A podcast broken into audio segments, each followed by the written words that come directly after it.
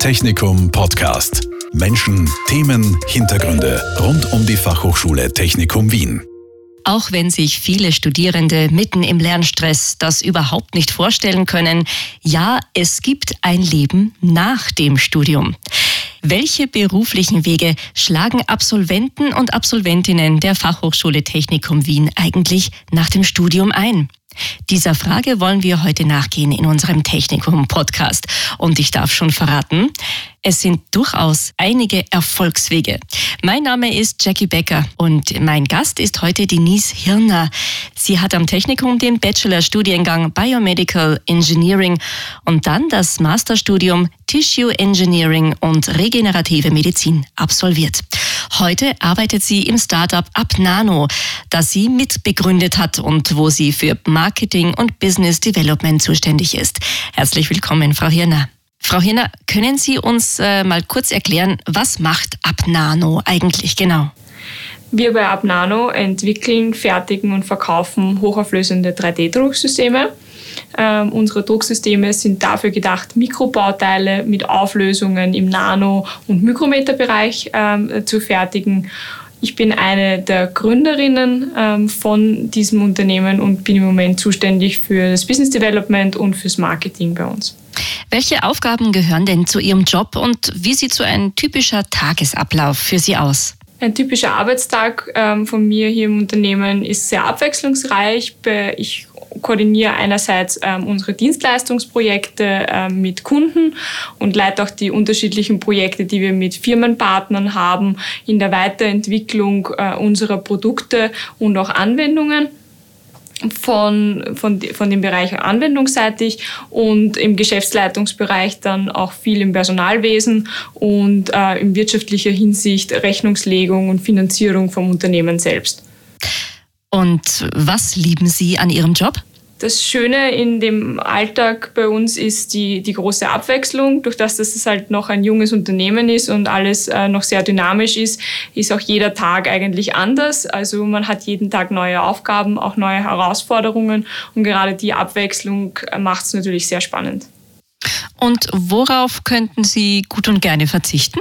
Die Arbeit in einem jungen Unternehmen bringt natürlich auch viele Herausforderungen mit sich, natürlich auch jetzt äh, gerade im Zusammenhang mit, mit der Pandemie und so weiter, äh, hat man da natürlich auch viele administrative Arbeiten und, und, und äh, Zettelchaos, wie wir es immer äh, nennen, dem man Herr werden muss, das natürlich auch nicht immer lustig ist, aber dann auch am Ende des Tages dazugehört zu dem Ganzen. Mhm.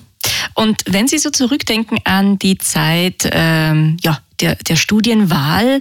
Können Sie sich noch erinnern, was war Ihnen denn bei der Auswahl des äh, richtigen Studienzweiges, des richtigen Studiums, was war Ihnen da wichtig? Äh, für mich war es wichtig, ein Studium zu haben, das sich gut auch mit äh, einem Beruf vereinbaren lässt.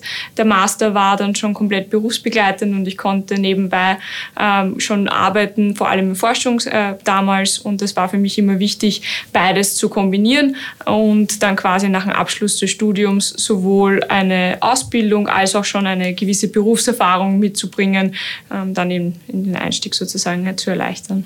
Und wie gut hat sie ihr Studium auf ihre berufliche Tätigkeit vorbereitet? Ich glaube, gerade wenn man äh, berufsbegleitend studiert, ähm, bereitet einen das auch auf ein Startup-Leben relativ gut vor, weil man es gewohnt ist, dass der Tag halt nicht um 16 Uhr aufhört, äh, weil man gewohnt ist, flexibel sich die Zeit einzuteilen und auch äh, das Ganze auch muss einfach, ähm, wenn man Beruf und Studium unter einen Hut bringen will.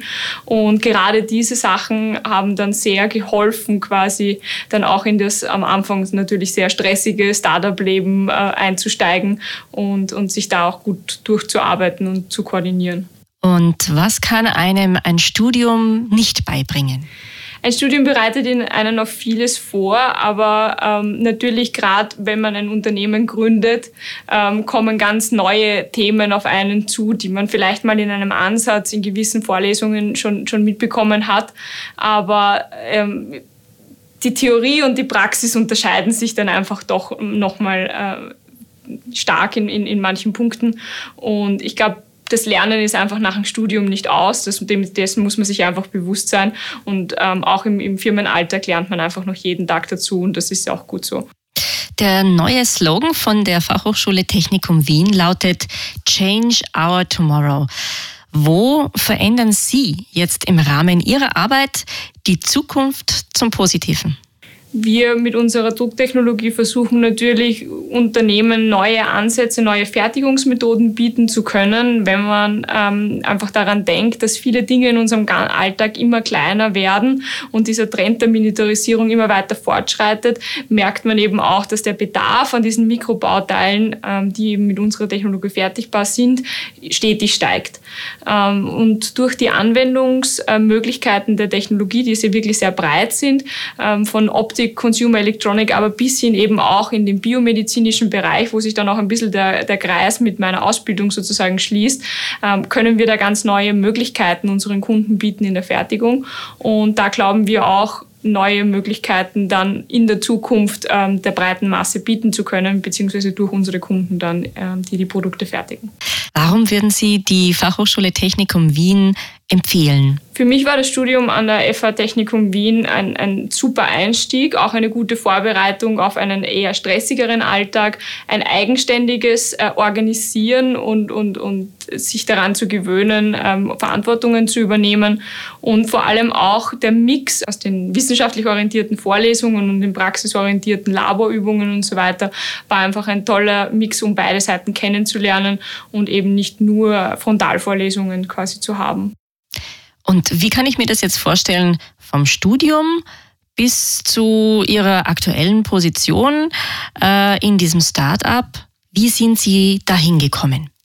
Meine Masterarbeit habe ich an der TU Wien geschrieben in der Gruppe von Alexander Ovsjanikov, ähm, 3D äh, Bioprinting. Und ähm, der Alexander Ovsjanikov ist einer meiner Mitgründer im Unternehmen und dadurch hat sich das dann quasi aus der Masterarbeit zusammen mit Peter Gruber, der die Technologie entwickelt hat, ähm, in, im Zuge der Masterarbeit und dann auch ähm, nachher entwickelt, dass wir dieses Unternehmen gründen wollen zu dritt. Und ähm, das wurde dann ein Jahr nach meinem Abschluss an der FH Technikum auch äh, realisiert. Und ich war am Anfang für den Verkauf und fürs Marketing zuständig und eben aktuell jetzt für Marketing und Business Development. Das klingt jetzt irgendwie so wie nach einem so vorgezeichneten Weg, der sich so logisch ergibt.